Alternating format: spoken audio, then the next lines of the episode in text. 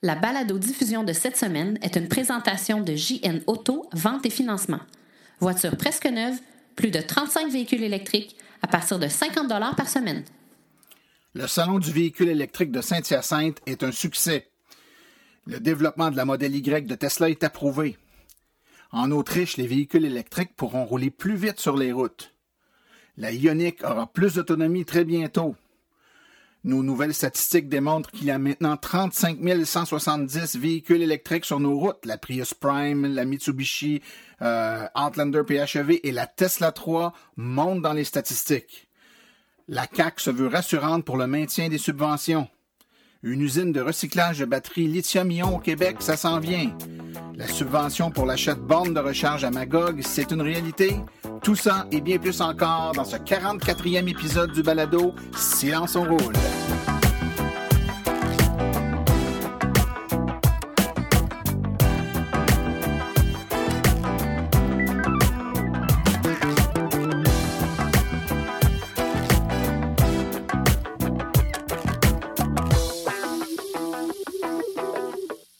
Bonjour tout le monde, mon nom est Martin Archambault, je suis euh, webmestre, euh, porte-parole média et administrateur de l'Association des véhicules électriques du Québec. C'est avec passion et plaisir que j'anime ce podcast dédié 100% aux voitures électriques.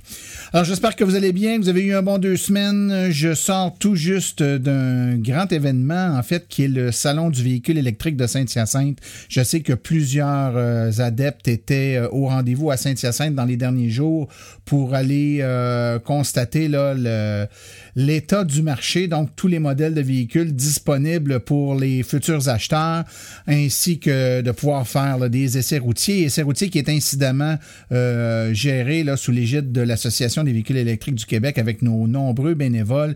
Écoutez, c'est avec euh, beaucoup de fierté que je dois dire un grand, grand, grand merci aux bénévoles sur place. On a été évidemment submergé de demandes d'essais routiers, il y avait beaucoup de véhicules disponibles. Pour vous donner une petite idée, là, on avait 70 euh, bénévoles et on a fait 1060 euh, essais routiers des différents, euh, des différents véhicules qui étaient disponibles sur place. Donc, ça démontre un engouement incroyable pour les, les véhicules.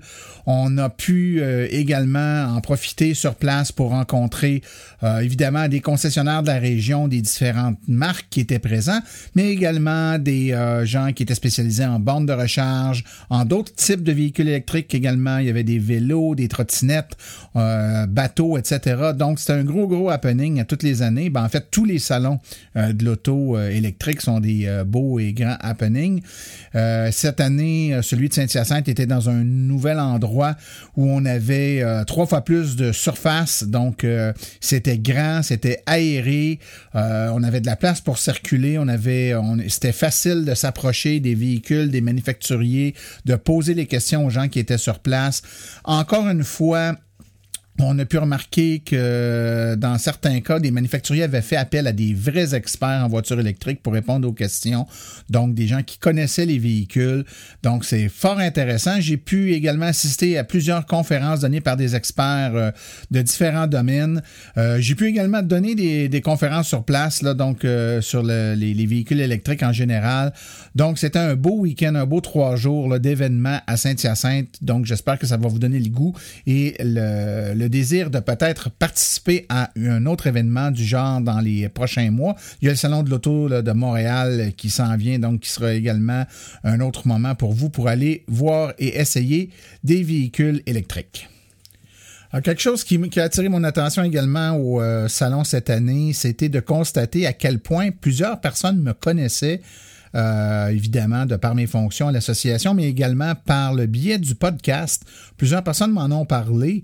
Euh, j'ai même pris une photographie avec quelqu'un qui a dit c'est Martin Chambaud du podcast et puis on a pris une photo. J'ai trouvé ça bien sympathique. Je vais essayer de pas trop m'enfler la tête avec ça. On anime un podcast quand même à, diffusion euh, assez restreinte. On est on est disponible. En fait, ben, la diffusion est très bonne. En fait, c'est pas la diffusion qui est restreinte. Je dirais plutôt que c'est l'auditoire du au fait qu'on est assez spécialisé comme sujet, mais on est disponible, je vous le rappelle, sur euh, iTunes, sur euh, Google Play, sur euh, Spotify, sur plusieurs radios web. donc, plusieurs personnes nous écoutent. Et puis, ben, j'en profite pour remercier un des auditeurs qui nous a écrit et laissé un message, M. Olivier Saint-Jean, avec des suggestions de sujets à aborder. Donc, j'ai pris ça bien en note et on va essayer de répondre à vos, à vos questions dans des plus brefs délais. Alors, encore une fois, cette semaine, une émission assez chargée, beaucoup de contenu, donc on va essayer d'enchaîner ça rapidement. Alors, allons-y tout de suite avec les nouvelles dans les dernières semaines dans le monde de l'électromobilité.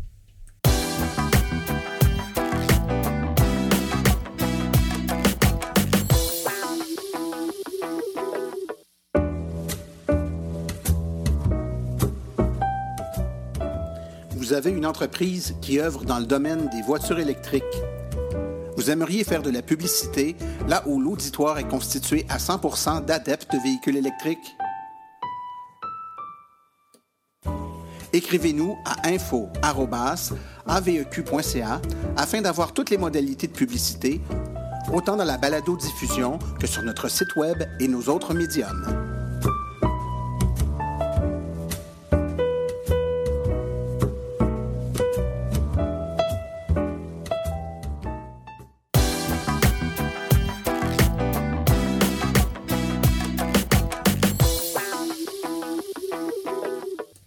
Dans le cadre de la présentation des derniers résultats financiers trimestriels, Elon Musk de Tesla en a profité pour annoncer avoir approuvé le développement de son nouveau modèle Y.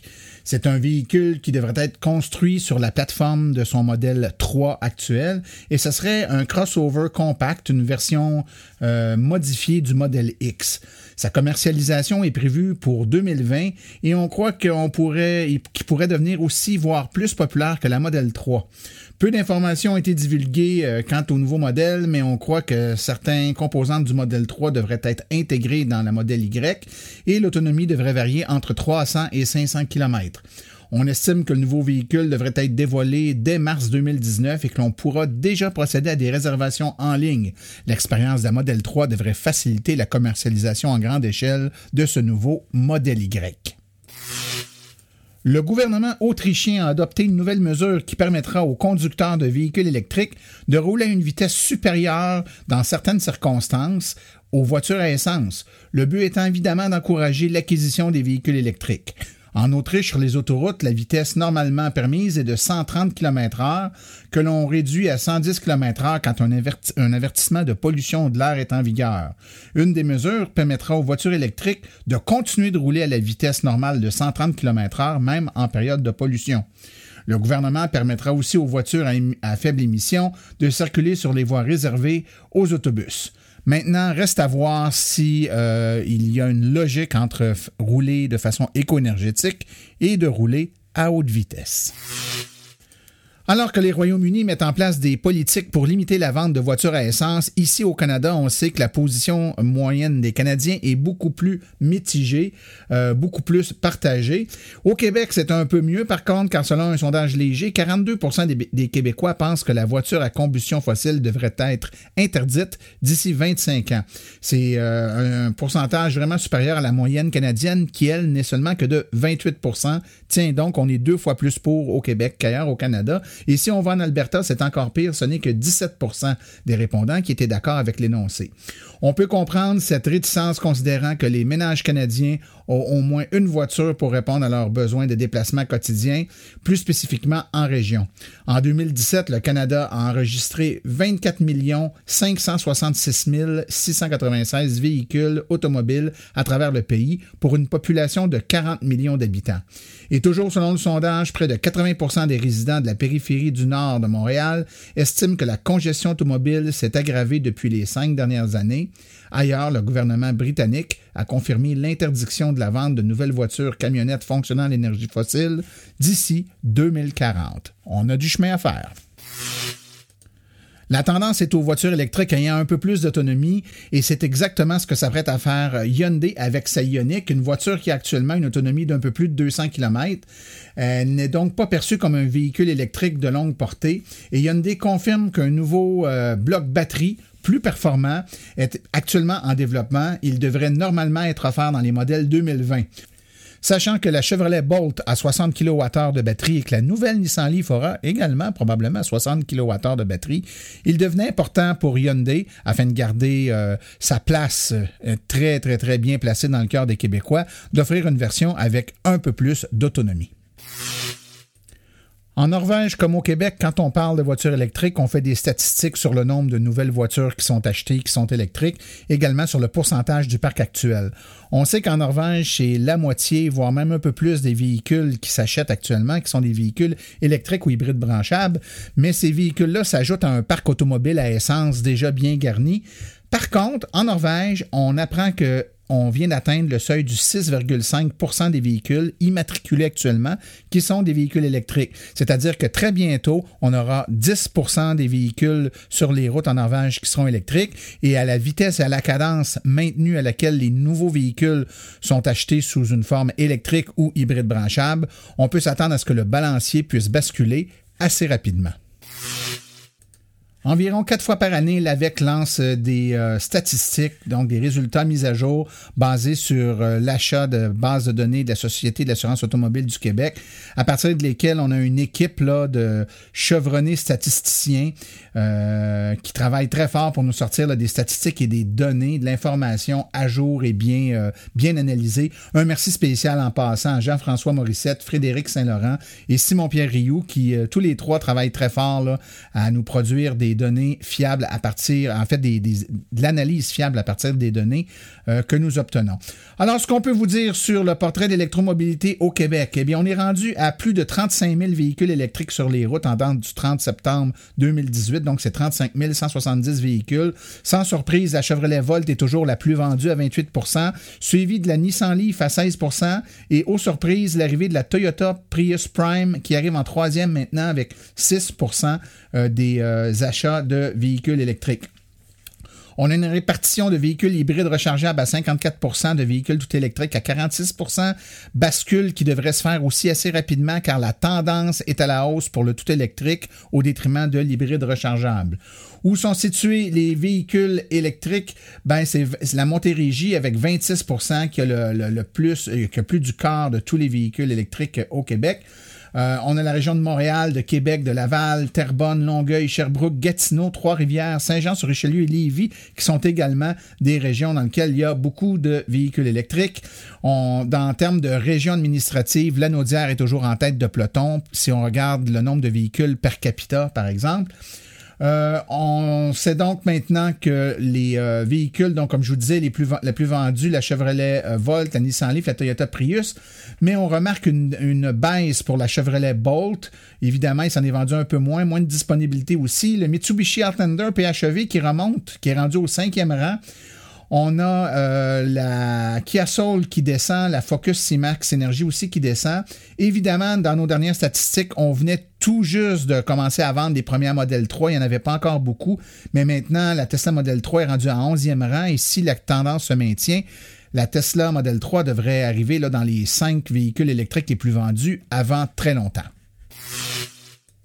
Lors du lancement du Salon du véhicule électrique de Saint-Hyacinthe, Madame Chantal Soucy, la députée de la région, se voulait rassurante en annonçant que le gouvernement euh, de la CAC s'engageait à maintenir le programme d'incitatif à l'achat de voitures électriques. Cette annonce nous a cependant laissé sur notre faim car ça ne faisait référence à aucune date, à aucun montant, ni à aucune cible. Donc, euh, c'est en compagnie de Chantal Rouleau, qui est la nouvelle ministre déléguée au transport, que Mme Soucy s'est fait la porte-parole de la CAC pour l'occasion. Elle a dit Notre parti est engagé à maintenir les mesures et programmes qui soutiennent l'électromobilité. Nous aurions cependant aimé obtenir un engagement un peu plus ferme et plus concret de la part de la ministre car l'annonce reste très floue. Par exemple, on s'engage à maintenir l'incitatif à l'achat, mais est-ce qu'on s'engage officiellement à bonifier l'enveloppe du programme jusqu'à la date butoir du 31 décembre 2020? Euh, date à laquelle on devrait atteindre le 100 000 véhicules électriques au Québec. Voilà une nouvelle fort intéressante. On apprend que le premier projet de recyclage de batteries au lithium-ion au Québec reçoit l'appui de la TDDC, la TDDC qui est euh, l'acronyme pour Technologie du développement durable Canada, donc un appui financier de 3,8 millions de dollars. En effet, Seneca, qui est une firme qui œuvre dans l'ingénierie de procédés industriels de transformation de la matière, a été fière d'annoncer que le consortium du projet de recyclage Lithium, dont elle fait partie, a reçu le financement euh, de 3,8 millions de TDDC. Devant un marché des véhicules électriques en croissance, il fallait trouver une solution durable pour le recyclage des batteries lithium-ion. Le procédé développé pour euh, le recyclage de ces batteries permet de réutiliser jusqu'à 95% des composantes de la batterie de façon écologique et économique. recyclage lithium sera dorénavant en mesure de recycler les batteries lithium-ion et le consortium euh, regroupe, les compagnies Seneca, la CEPROC et ainsi que Recycle MD. Réalité présente dans trop peu de municipalités, on apprend que la ville de Magog se joint aux villes qui font la promotion des véhicules électriques et elle choisit enfin d'encourager les résidents à choisir la, voiture électrique en offrant un programme d'aide financière pour l'achat et l'installation de bornes de recharge à usage résidentiel. C'est un incitatif qui s'ajoute au programme Roule électrique offert par le gouvernement du Québec. On sait que le gouvernement du Québec offre un programme de subvention de 250 et de 350 dollars pour l'achat et l'installation de la borne. La ville de Magog, pour sa part, ajoutera une subvention pouvant aller jusqu'à 500 dollars.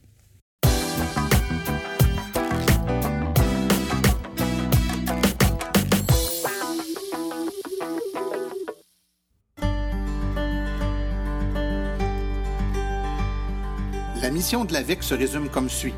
Donner une information neutre et objective aux électromobilistes actuels et futurs, tout en représentant leur intérêt auprès des acteurs du milieu. L'AVEC se veut aussi un acteur stimulant en matière de politique québécoise en transport électrique avec plusieurs participations à des commissions parlementaires.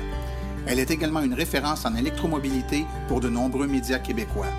Ce que vous pouvez faire pour l'AVEC? Si vous avez une bonne plume, nous recherchons des rédacteurs. Si vous êtes propriétaire de véhicules électriques, participez à nos forums pour partager votre expérience. Vous connaissez un propriétaire de véhicules électriques? Faites-lui connaître notre site vous connaissez un vendeur de véhicules électriques, laissez-lui notre carte d'affaires. Vous voulez installer une borne chez un commerçant ou au travail? Consultez nos guides. Vous voulez vraiment nous faire plaisir? Devenez membre de notre association. Vous voulez devenir partenaire ou annoncer sur notre site? Contactez-nous à info.aveq.ca. L'Association des véhicules électriques du Québec, la référence en électromobilité.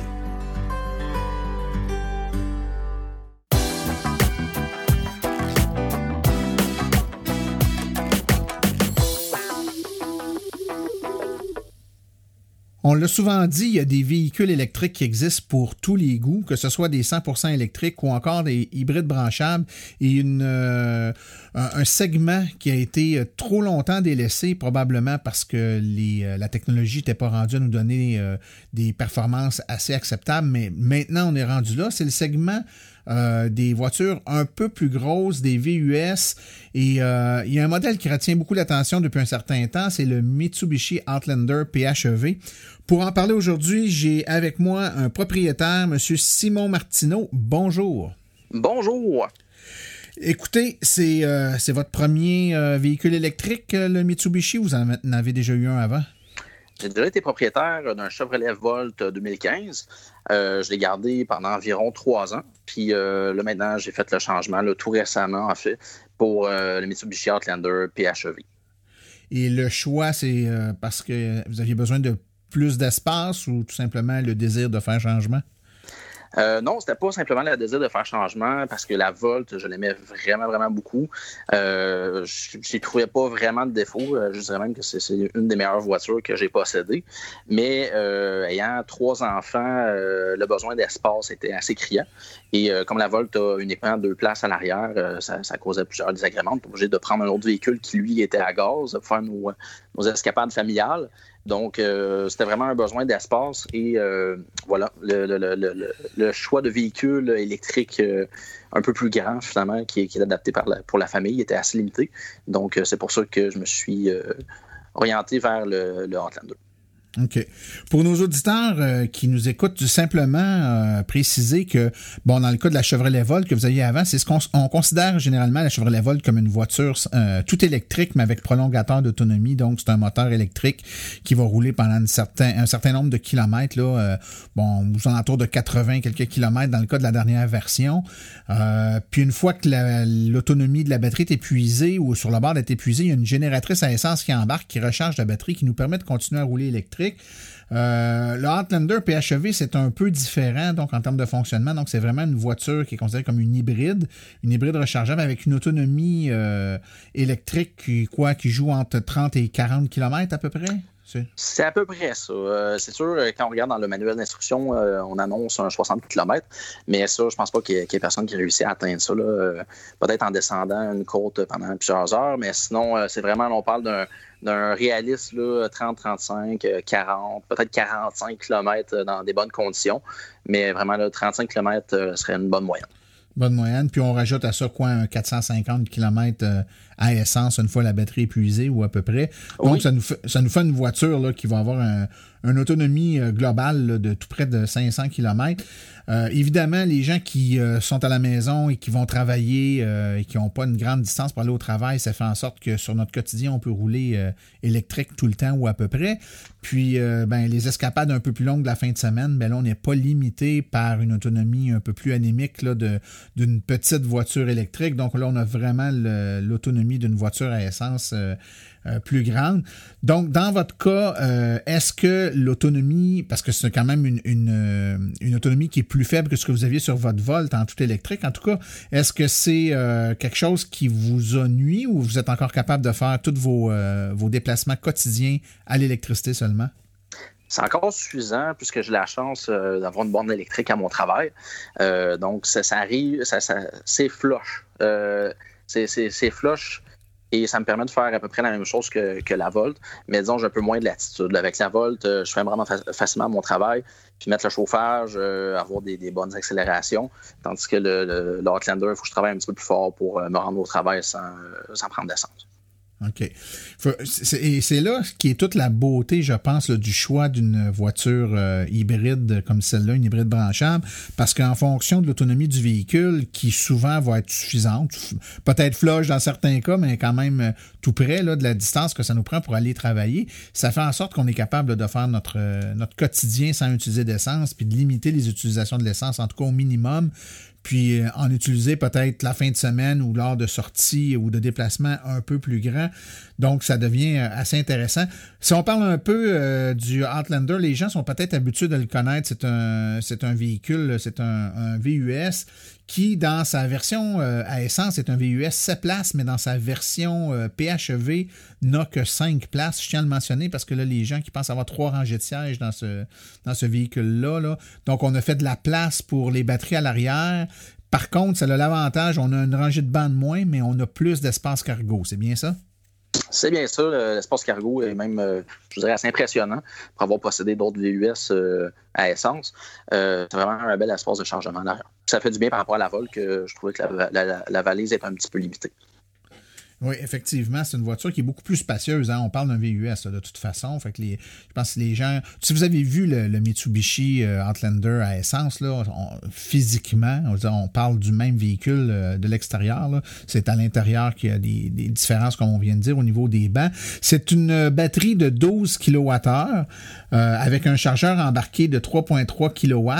Et si je ne m'abuse, le Mitsubishi Outlander est le seul hybride branchable qu'on a par ici, en tout cas euh, à ma connaissance, qui a également un port de recharge rapide, c'est bien ça? Je connais pas. Ben, effectivement, parce que j'ai magasiné quand même un peu d'autres véhicules euh, jusqu'à présent. Puis, euh, si je ne m'abuse, effectivement, c'est le seul. Je ne l'ai pas essayé encore. Je suis un peu mitigé par rapport à l'utilité réelle d'avoir un port de recharge rapide sur ce type de voiture-là. Parce que je trouve qu'on va perdre à peu près 25 minutes pour pour un simple 35 km. Là. Je trouve pas vraiment que ça vaut la peine. Mais euh, effectivement, j'avais, remarqué ça. Puis euh, c'est, ça. Mais je pense pas qu'il y ait une grande utilité euh, à ça. non, d'autant plus que si je ne m'abuse, la charge rapide est limitée en termes de, de puissance par le véhicule. Euh, ou en tout cas par la batterie du véhicule, ce qui fait que effectivement c'est pas très rapide, même si c'est une charge rapide pour très peu de kilomètres. Donc ça vaut peut-être pas la peine quand on regarde le kilomètre gagné par minute de recharge. C'est un exactement. On parle d'un 80% de, de, recharge pour 25 minutes. Donc 80%, si, si 100% est 35 km, on parle peut-être d'un 25 km, c'est pas, pas super. On a également affaire avec un véhicule qui a une euh, capacité de remorquage de 1500 livres, donc 680 kilos. C'est assez intéressant. C'est rare qu'on voit des voitures euh, électriques avec euh, une capacité de remorquage parce que généralement, c'est des voitures qui sont plus petites. On a parlé du port de recharge rapide tantôt. C'est un port CHAdeMO, donc la, technologie.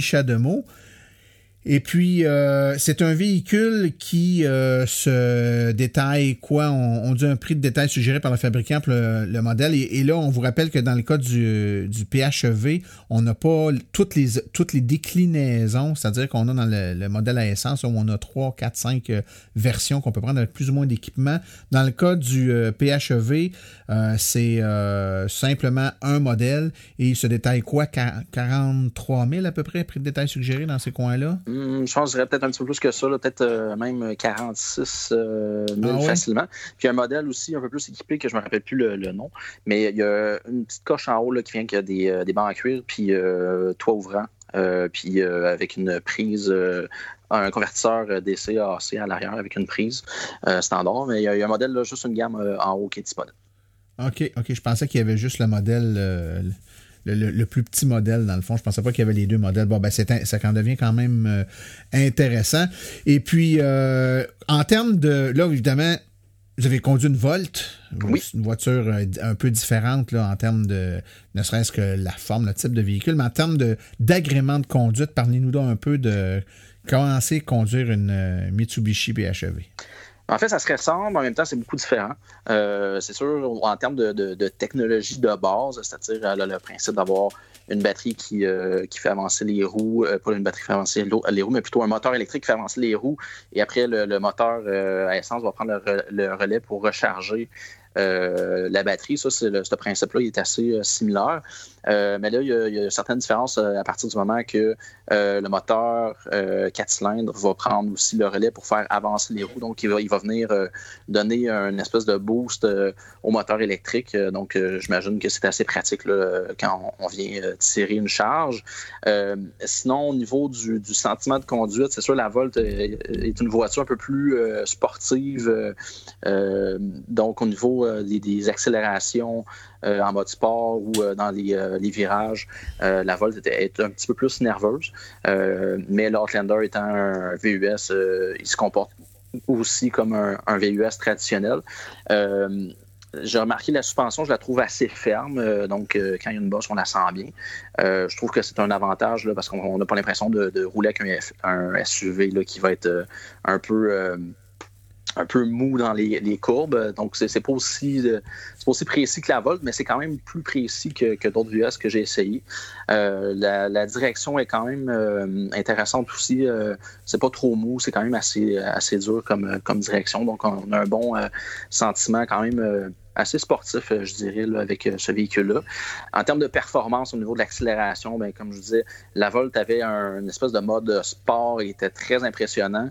Euh, le, le je dirais, au niveau de la, performance de base, c'est un peu plus agréable, c'est un peu plus nerveux que la Volt de, première génération quand on le met en mode de base. Mais c'est sûr que ça ne viendra pas atteindre les performances de la, Volt en mode sport. Mais c'est très, très agréable et je vous dirais, plus performant que la, majorité des, euh, VUS euh, à essence.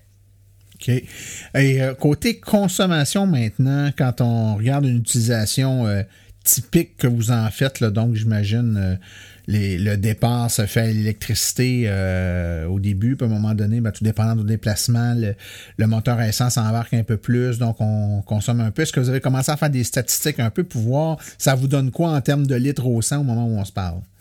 Ben, je suis chanceux parce que euh, la, vie de tous les jours fait que je, consomme très peu euh, d'essence avec ce véhicule-là.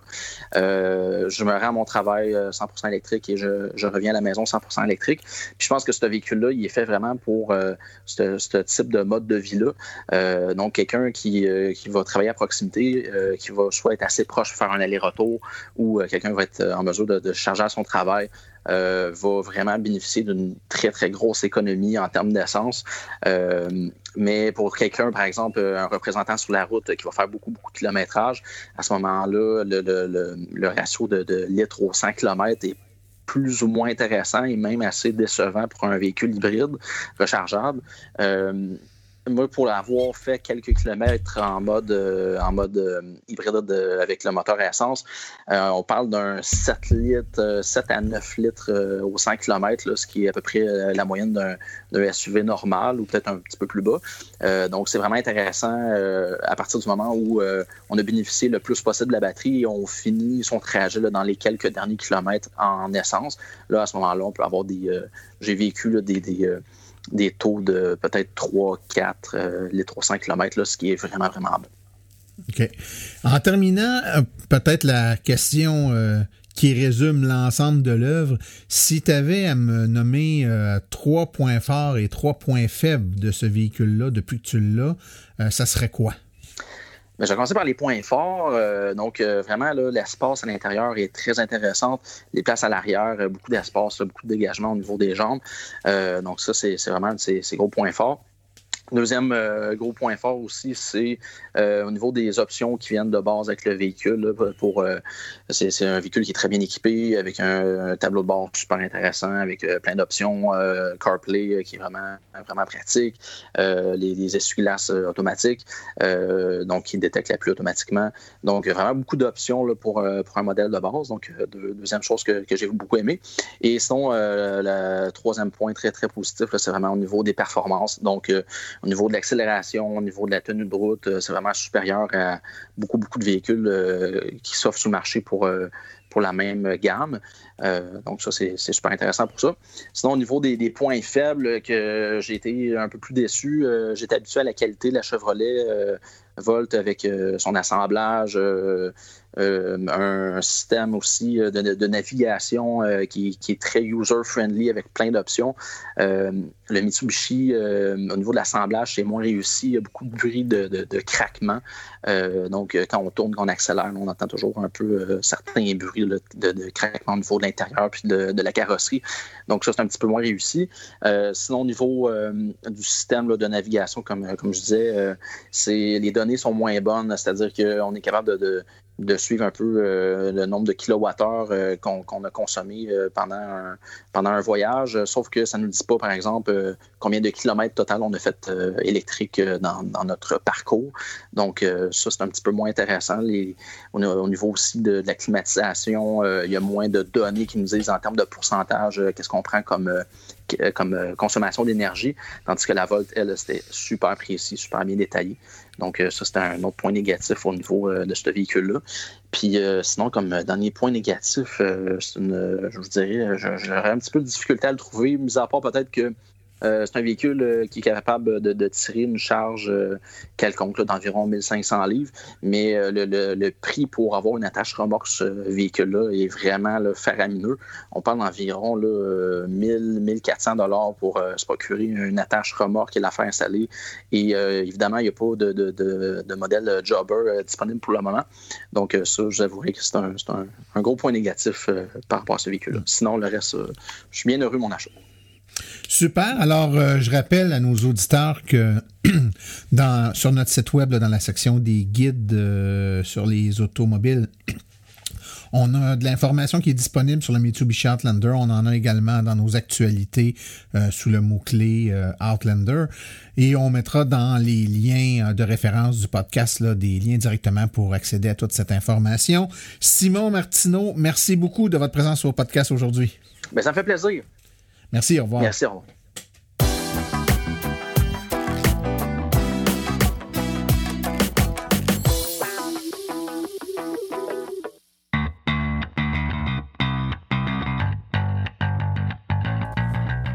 Vous êtes intéressé à faire le saut pour une voiture électrique? Vous considérez choisir une voiture d'occasion? Rendez-vous chez JN Auto. Avec plus de 35 modèles presque neufs en stock, c'est définitivement le chef de file lorsque vient le temps de vous procurer un véhicule électrique. En plus des prix déjà très compétitifs, JN Auto offre un rabais exclusif aux membres hors de l'Association des véhicules électriques du Québec. Une réduction supplémentaire de 299 plus taxes sur le prix affiché au financement d'un véhicule entièrement électrique ou hybride rechargeable. Consultez notre liste de voitures au www.jnauto.com. Téléphonez-nous au 1-888-821-3084 ou rendez-vous directement en succursale au 317 Route 116 à Richmond, en Estrie.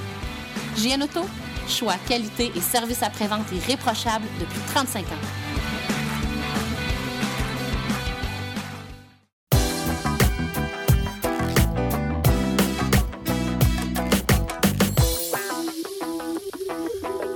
Alors, je suis encore en compagnie euh, du petit Émile. Bonjour, Émile. Bonjour. Ça va bien? Oui. Est-ce que tu es en forme, jeune homme? Oui.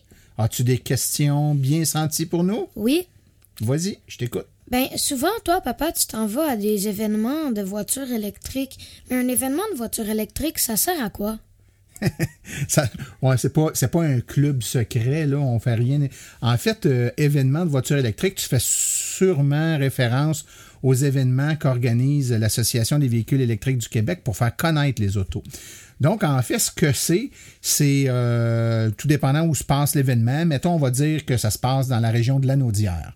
Ben, si ça se passe dans la région de l'Anaudière, on a dans chaque région du Québec un directeur régional. On en a un dans la, dans la région de l'Anaudière, Philippe Janson.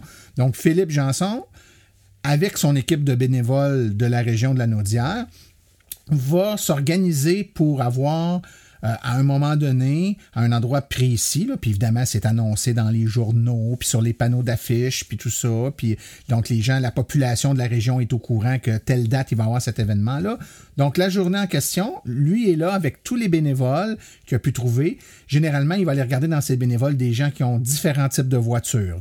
Une Leaf, une Volt, une Kia Soul, une Tesla S, une Tesla 3, une, euh, une Chevrolet Spark, une euh, Bolt, tu comprends? Donc, plus de modèles possible, de façon à ce que les gens puissent venir le rencontrer sur place, voir les différents véhicules, poser des questions à des propriétaires. Tu sais, les gens de la VEC, c'est pas des vendeurs de voitures. On vend pas d'autos, nous. C'est nos autos personnelles.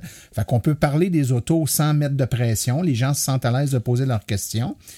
Et puis, euh, évidemment, donc on a toujours une table avec euh, des dépliants, de l'information. On peut aider les gens à faire des calculs, à savoir combien ça leur reviendrait, en combien de temps ils vont rentabiliser l'utilisation d'une voiture électrique. Donc, ils payent un petit peu plus cher pour l'auto électrique, mais ils payent plus de gaz. Fait que vient un moment où l'auto électrique peut revenir moins cher que l'auto à essence. On, les aide à calculer ça va prendre combien de temps. Puis également, ben, les gens, s'ils nous présentent leur permis de conduire et une preuve d'assurance, ils pourront aller faire l'essai, ils pourront les conduire l'une ou l'autre des voitures présentes avec les bénévoles. Donc, ils embarquent dans l'auto d'un bénévole, puis le bénévole va laisser conduire cette personne-là son auto pour qu'elle puisse l'essayer, voir si elle aime ça, puis poser des questions.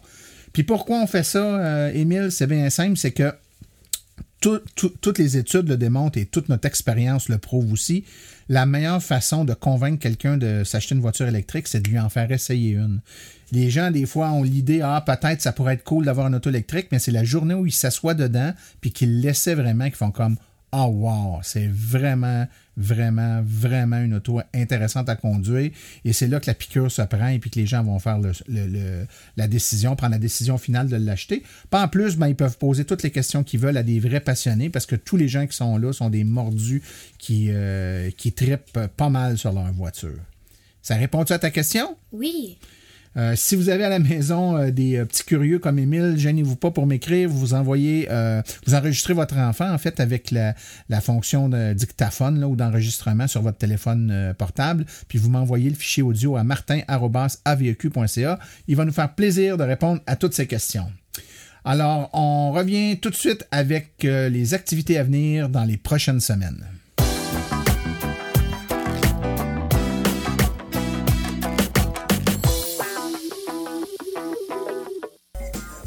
Alors voici ce qui reste comme activité à venir dans les prochaines semaines. Ça sera pas long parce que à la date où on est rendu, il reste que très peu d'activités pour 2018. Donc la première, c'est la conférence Véhicule électrique 101 qui va être donnée le 15 novembre à 19h30 par Simon-Pierre Rioux. C'est à la bibliothèque Roland Leblanc au 40 rue Savaria à Saint-Basile. Et finalement, une autre conférence sur les véhicules électriques, celle-là donnée par moi le 22 novembre 2018 à 19h. Euh, c'est à la bibliothèque Saint-Luc euh, à Saint-Jean-sur-Richelieu, donc au 347 boulevard Saint-Luc à Saint-Jean-sur-Richelieu. On va traiter de la voiture électrique et répondre à toutes vos questions.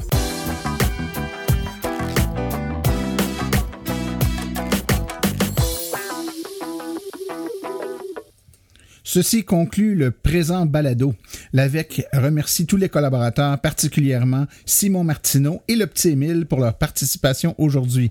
La reproduction ou la diffusion de l'émission est permise, mais l'Association des véhicules électriques du Québec apprécierait en être avisée. Toute question concernant l'émission peut être envoyée à l'adresse martin.aveq.ca. Pour les questions générales regardant l'électromobilité ou l'association, veuillez plutôt écrire à info.aveq.ca. Pour vous renseigner et avoir accès à toute la documentation de l'AVEC, visitez le www.aveq.ca. Je vous rappelle que sur notre site web, afin de vous faciliter la tâche, vous avez accès aux archives de nos balados ainsi qu'à des hyperliens vers les sites web mentionnés aujourd'hui, le tout directement au www.aveq.ca oblique silence. Mon nom est Martin Archambault et d'ici le prochain balado, j'espère que vous attraperez la piqûre et direz vous aussi silence, on roule.